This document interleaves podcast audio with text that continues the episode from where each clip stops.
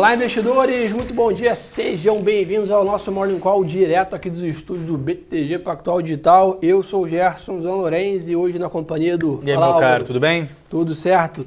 Pessoal, fazer começar aqui já tradicionalmente pelo mercado internacional, então bolsas europeias de S&P, né, futuro em alta e Treasury recuando. Ainda, né, Álvaro, com o sentimento positivo que ficou depois da ata do Fed ontem, apesar de não ter grande novidade, reiterou, é. né? Pois é, não, não, como você falou, não teve nenhuma grande novidade, mas é sempre bom você reafirmar aquilo que você já sabe, né? Então o mercado ficou no mais news, tranquilo. good news, né? No news, good news, exatamente. E aí, como o, o Fed manteve aquele tom dovish, né? ou seja, daquele juro mais baixo, das recompras de ativos de 80 bilhões de dólares por mês, o mercado ficou tranquilo, os treasuries de 10 anos acabaram recuando.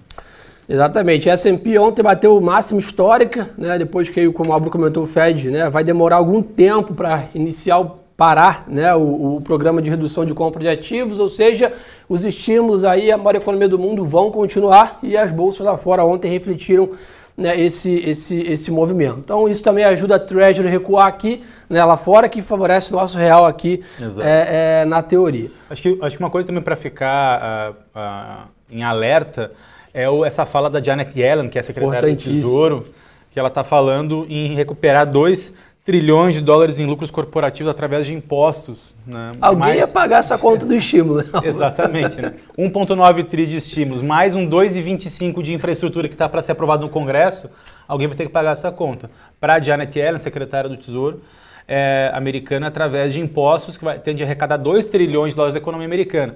Até teve na, na, em algumas reuniões ela sugerindo um imposto global, só que Sim. aí gerou uma certa, digamos assim, uh, discussão ou divergência né? de que, poxa, isso seria mecanicamente, operacionalmente muito difícil ser realizado. Mas o fato é que a Janet Yellen quer fazer mais impostos nos Estados Unidos, isso pode ser ruim para o mercado de equity de ações lá fora. Perfeito. É uma iniciativa dela, né, até para não ter que aumentar o endividamento do governo. Exato. Né, que é, ou seja, não ter que emitir novas dívidas para financiar esses estímulos. Mas assim, vamos ser sinceros, não, já era uma, um dos caminhos meio esperado, né? Todo é, esse exato. estímulo, esse oba-oba, uma hora né, ia ter que ter uma contrapartida no lado, não, no lado fiscal. Tanto é que não caiu muito, assim, né, as expectativas de ações, nada, tipo, não, não, pegou tão de surpresa como você falou. Boa. É verdade.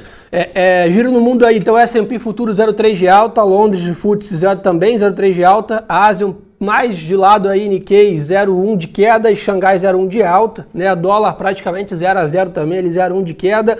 Como já comentei, yield de 10 anos aí, renda fixa americana caindo bem, 1,65, depois estava 1,72 no começo é, da semana. Petróleo estável aí nos 60 dólares praticamente o barril. Então esse é um ponto importante. Álvaro, temos aí agenda meio esvaziada lá fora, né? Completamente esvaziada. Tem o, tradicional, novos pedidos de seguro Nove e meia da manhã. Né? Nove e meia da manhã toda quinta-feira. Mas é basicamente esse o indicador nos Estados Unidos. Aqui no Brasil também nenhum indicador significativo. Teve, se não me engano, o IPCS, Aqui, não sei se já saiu o indicador, deixa eu dar uma olhada, mas também é um indicador, é indicador de inflação que não faz tanto preço. Saiu sim já às 8 horas da manhã, se esperava uma alta de 0,93, veio 1%, mas sinceramente não é um indicador assim que mexe muito o mercado brasileiro não. Então acho que o dia ele deve repercutir mais Covid e política do que indicadores econômicos. Bom, tem um pontinho só para a gente ficar atenção aí. Uma da tarde, horário de Brasília, o presidente do Fed, Jeremy Powell, vai participar sim. de um painel de economia global do FMI. Então é um painel aberto, onde ele pode dar algum sinal aí de política monetária. Mas depois da ata, depois da Ellen, não acho que ele vá trazer uma novidade que ninguém né, espera. Mas, de novo, né, quem quer fazer um trade de curtíssimo prazo ali, está preocupado com, com o intraday ali de um, dois minutos. Uma da tarde. Uma da tarde, acho que vale a pena ficar de fora até esperar ele digitar o tom, porque uma frase mal interpretada ali pode dar um stop na sua, na sua operação de curto prazo. É, então vamos ao que interessa, falar um pouco de Brasil aí. Vamos lá, vamos ontem lá. teve né, o que os jornais aí estão noticiando mais em foco. Tivemos um jantar ontem aqui em São Paulo com o presidente Jair Bolsonaro, Paulo Guedes e empresários, né, onde o presidente se comprometeu né, a acelerar a vacinação, que é o grande tópico que você comentou. Né? Pois é, o, o, jantar ali é, parece que teve uma duração ali de duas horas, não foi assim muito extenso, foi acho que mais uma formalização do presidente junto a um grupo importante corporativo a mostrar que o governo federal está se empenhado em trazer mais vacinas uh, para o Brasil. Uh, não teve assim, acho que nenhuma grande novidade nesse jantar, pelo menos até agora, do que foi publicado, mas esse, um, uma sinalização aos empresários que o governo está querendo sim ir na direção das vacinas. Uh, mas vale lembrar também que a gente teve a notícia de que a Coronavac está sendo uh, paralisada a produção pelo Butantan por conta da falta de insumos vindos da China, né? Que deve chegar só na próxima semana, era para ter chegado hoje. Né? Exatamente. Né? Então tem essa notícia, digamos assim, ruim por, por conta da pandemia. Boa, legal. Então, de, desse lado, né, o, as notícias falam que até o Bolsonaro acabou sendo aplaudido né, pelos empresários. Isso. Do outro lado, também o presidente manteve as críticas às medidas de isolamento, né, o que deve trazer um pouco de volatilidade né, nesse lado também, mas o saldo aparentemente parece ter sido positivo, pelo que os, os jornais noticiaram aí em relação a isso. Temos aí hoje Guedes e diretores do Banco Central, né, o Kanzuki e o Serra, também participando de eventos abertos, isso. então atenção para isso. E Bolsonaro tem reunião ministerial aí com as principais pastas. Leilão de tesouro hoje de novo, depois do PCS que você comentou, o mercado vai de novo aí testar o estresse e a demanda por títulos aqui nossa é, é, de LTN. De LTN. Né? Um outro ponto importante, Álvaro, a Câmara aprovou urgência para troca do GPM para o IPCA nos contratos de aluguel. Então agora, depois de um GPM 33% aí em 12 meses, não fazia muito sentido, no meio de uma crise econômica, o reajuste 30% de aluguel. Né? Não, e, e, assim, e, e, de uma certa forma não faz sentido em nenhum cenário um, um índice tão atrelado ao dólar corrigir aluguel que não Sim. tem nada a, a, a correlacionado com o, com, com o câmbio. Né? Então, o IPCA acaba sendo mais ferro, mais justo. Muito mais justo o IPCA corrigir aluguel do que GPM. Então é isso aí, pessoal. A ideia é que é isso indo para o Senado ainda, né? mas os contratos agora novos seriam balizados né? agora pelo IPCA e não mais pelo, pelo GPM. Exatamente. Na parte corporativa, a Odebrecht, né, agora chamado de Novo Nor, né, a nova, o novo nome da Odebrecht, iniciou nessa semana novas conversas para a venda da Braskem. Né, a empresa vem a quase 90% de alta esse ano, né, a bolsa nas ações da Braskem, então atenção para isso também. É, que, temos aí PetroRio com 33% de, de alta produção aí do petróleo, a empresa vem performando bem Exato. também, fez um follow-on recentemente. E além disso, o mercado monitora aí ofertas da Blau Farmacêutica e Cora Saúde também fixando preços. Então Exato. o mercado de, de, capitais ainda devagar, mas não está morto. Devagar não, tem, não, sem, sem tem saído é, alguns pontos. Acho que, acho que também para acho que vale em relação a ontem a gente é, destacar dois pontos, né? Primeiro, é, a Câmara aprovando em urgência né, a compra da vacina setor, setor privado. privado né? Então, sim, é, quando, qualquer empresa agora ela pode comprar vacina, mas 50% tem que ser é, cedida ao Sistema Único de Saúde. É, e o Senado também pode votar imunidade tributária para as vacinas também. Também é algo que ajudaria a comprar ma mais quantidades por ser mais barato, por não incidir imposto nas vacinas. Fora o fato que ontem teve o leilão dos aeroportos. Que foi um sucesso. Que né? foi um sucesso, então acho muito que interessante isso, isso. É, é, é, muito bacana. Isso pode, inclusive, é, é, performar bem o setor de infraestrutura e logística aqui no Brasil. Empresas como CCR, por exemplo, que participaram do leilão, podem, podem ter um, um bom benefício no dia de hoje. As concessões serão, são por 30 anos, então acho que isso mostra que, por mais que. E aquilo que a gente sempre fala aqui no Morning Call, né, Gerson? Que por mais que as volatilidades e incertezas permaneçam no curto prazo, esses investidores de grandes projetos sempre é, olham de 30 anos. o longo prazo, são 30 anos. Então, isso significa que o investidor estrangeiro está confiante no Brasil. E você falou, você falou a palavra mágica no final. Inclusive, um dos leilões foi arrematado por uma empresa estrangeira. Exatamente. Isso que me chamou a atenção. Eu falei ontem com vocês aqui no Morning Call, junto com o Lucas Claro, que a gente estava na dúvida que acho que seria bom a gente ver algum gringo, né, como a gente chama, entrando aqui nesse leilão. Então, ou seja, um estrangeiro viu o potencial do Brasil para os próximos 30 anos. Isso pode ser um sinal para outros né, estrangeiros. A gente está com uma saída líquida grande da B3, né, de fluxo, desde a escalada da Treasury, mais a pior do Covid no Brasil aqui. Né, a gente viu uma saída de fluxo estrangeiro, mas ontem um sinal positivo. Né, ou seja, a gente ter, vai ter o investimento são praticamente 8 bilhões de reais que vão ser investidos em infraestruturas, né? essas empresas que ganharam as concessões se comprometeram a investir Exato. nos aeroportos. Então são 8 bilhões de reais investidos nos aeroportos para os próximos 30 anos, Não, que é bem e, bacana. E, e, como o valor total das concessões foi 1.600% acima do que o governo esperava, o governo vai conseguir arrecadar esse ano 13,3 bilhões de reais. Entra a caixa. Entra né? a caixa no governo nesse momento tão difícil, é importante. Que o fiscal está tão em foco, né? Dá um, um fôlego aí. É, dá um respiro. E falando nisso, Álvaro, o que, que você está achando aí, né? A gente naturalmente está com falando-se pouco disso, mas parte de reformas aí, o que, que você está vendo para o segundo semestre? Ou alguma coisa aí ainda para maio? É, algum... Essa, uh, acho que assim, antes de falar de reformas, tem que falar de dois pontos: vacinação, uh, uh, pandemia e orçamento. Uh, Nem o orçamento avançou. Exatamente, né? Vai lembrar, né? A gente começou a falar de orçamento 2021 em setembro do ano passado. A gente está ali há mais de seis meses Sim. falando de orçamento. 2021. Por que, que isso atrapalha a reforma, Gerson? Primeiro, na, na questão da, da pandemia, tanto o Rodrigo Pacheco, presidente do Senado, quanto o Arthur Lira, presidente da Câmara, já falaram que só vão debater reformas depois que, eh, digamos assim, apararem todas as, as arestas eh, no legislativo para que se resolva a pandemia aqui no Brasil.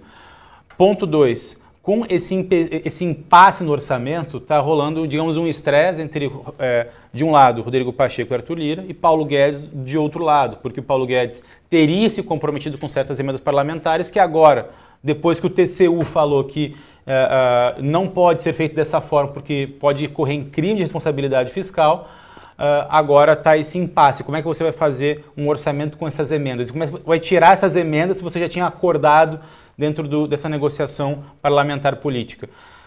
E aí, se, se, o, se o Paulo Guedes, digamos assim, não, é, não vai cumprir, por exemplo, ou, ou, não, ou não vai querer que essas emendas parlamentares vão adiante, ele perde apoio no Congresso para conseguir avançar as reformas que o ministro da Economia precisa fazer avançar, como principalmente administrativa e a Opa, acho que é o celular aqui falou sozinho.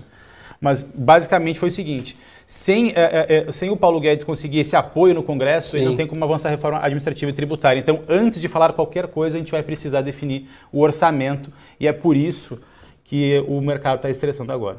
Boa. Show de bola. É, o pessoal perguntando se Vale continua subindo. Sem dúvida, tá? Nossa visão aí cada vez mais ainda convicta né, na Vale, preço alvo 140 reais, commodities bombando, esse pacote de infraestrutura que o Álvaro comentou de 2,25 trilhões nos Estados Unidos vai movimentar a minério de ferro siderurgia, que vai Exatamente. favorecer a companhia também, sem dúvida. Mas, Álvaro, e dólar? O pessoal perguntando para caramba de dólar aqui. não está cedendo de jeito nenhum, né? Mais forte. É, não está cedendo por conta justamente desse, uh, desse movimento do orçamento que a gente está falando, desse risco fiscal. Sim. Porque nesse cenário há um risco muito grande de uh, o estado de calamidade voltar ao, ao cenário de 2021. Isso faria, a gente diz, cumprir o teto de gastos, faria aumentar muito o endividamento, e aí a curva de juros estressaria, o câmbio estressaria e a fuga de capitais aumentaria aqui no Brasil. Então, para a gente resolver uh, esse câmbio, assim, ou seja, esperar uma maior apreciação do real, a gente inevitavelmente vai precisar de dias melhores nessa questão fiscal aqui do Brasil. Quando a gente olha, por exemplo, uh, uh, no ano o desempenho dos emergentes, a gente vê que o Brasil também não está assim isolado nessa, conversa. Sim. Praticamente todos os emergentes estão se desvalorizando frente ao dólar por conta dessa puxada do Treasury que puxou uh, fluxo cambial para o mercado americano. O Brasil é a terceira moeda que mais se desvaloriza dentro dos emergentes. Em segundo está a lira turca, em primeiro está o peso argentino. Boa. Acho que o Auro falou um ponto importante, né? Par de câmbio sempre tem que ver no relativo, nunca no, só no nominal. Né? Exato, né? então, se sem dúvida. toda a sexta de emergente está apanhando e a gente está junto, até aí o movimento adequado, vamos dizer assim, né? A gente também ele não está na lanterna, também mostra que, né, que a gente não está também né, com, com, na parte ruim, vamos dizer assim, na pior parte não, da curva. Não, né? é, assim, a, a gente está dentro de um contexto de emergência, sempre é importante falar, frisar esse ponto a gente não está uh, melhor porque as nossas questões domésticas não estão Sim. melhores. Então, mas é aquilo que a gente fala, né, Gerson? Tem que olhar um pouco para frente. Se daqui a seis meses a gente tiver a pandemia uh, uh, resolvida, se a gente tiver as vacinações avançando, uma normalização da economia e a gente tiver avançado o orçamento e alguma reforma administrativa, pelo menos, eu não tenho dúvida que esse câmbio vai estar mais apreciado daqui a uns seis meses. Boa, perfeito. Só mais uma dúvida que o pessoal está buscando aqui. É... Bradesco já falamos um pouco de bancos aqui em geral, tá, pessoal? Realmente ainda o setor um pouco punido né, com essa volatilidade alta nas treasuries. Tivemos uma, uma, uma situação na semana passada, né, de provavelmente o Credit Suisse vai ter 5 bilhões de prejuízos aí. Isso leva uma saída do estrangeiro geral de bancos. Né, no mundo como um todo, isso pressiona né, o setor bancário na parte global. E é claro que os bancos aqui no Brasil entram nessa, nessa onda também.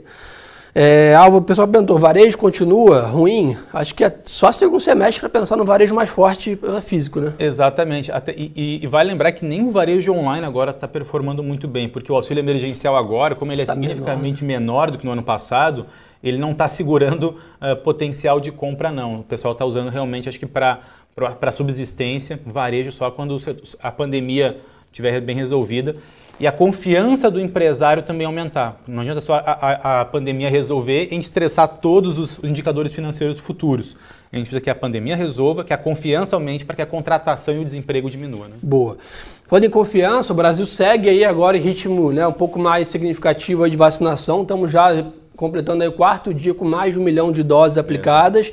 Então, basicamente, né, ganhando track aí, o próprio Senado, o presidente do Senado comentou que quer chegar a 2 milhões aí em maio, né, por dia de vacinados. Então, o Brasil né, já passou de 20 milhões né, de pessoas vacinadas, pouco a pouco vai ganhando confiança. Vamos né, torcer para que essa curva agora também suavize um pouco, a gente possa ver né, nas próximas semanas alguma reabertura, pelo menos parcial, da economia, para, de novo, né, voltar um pouco da confiança, tirar essa, essa angústia que fica no, no mercado certeza, e na gente. Né? Com certeza.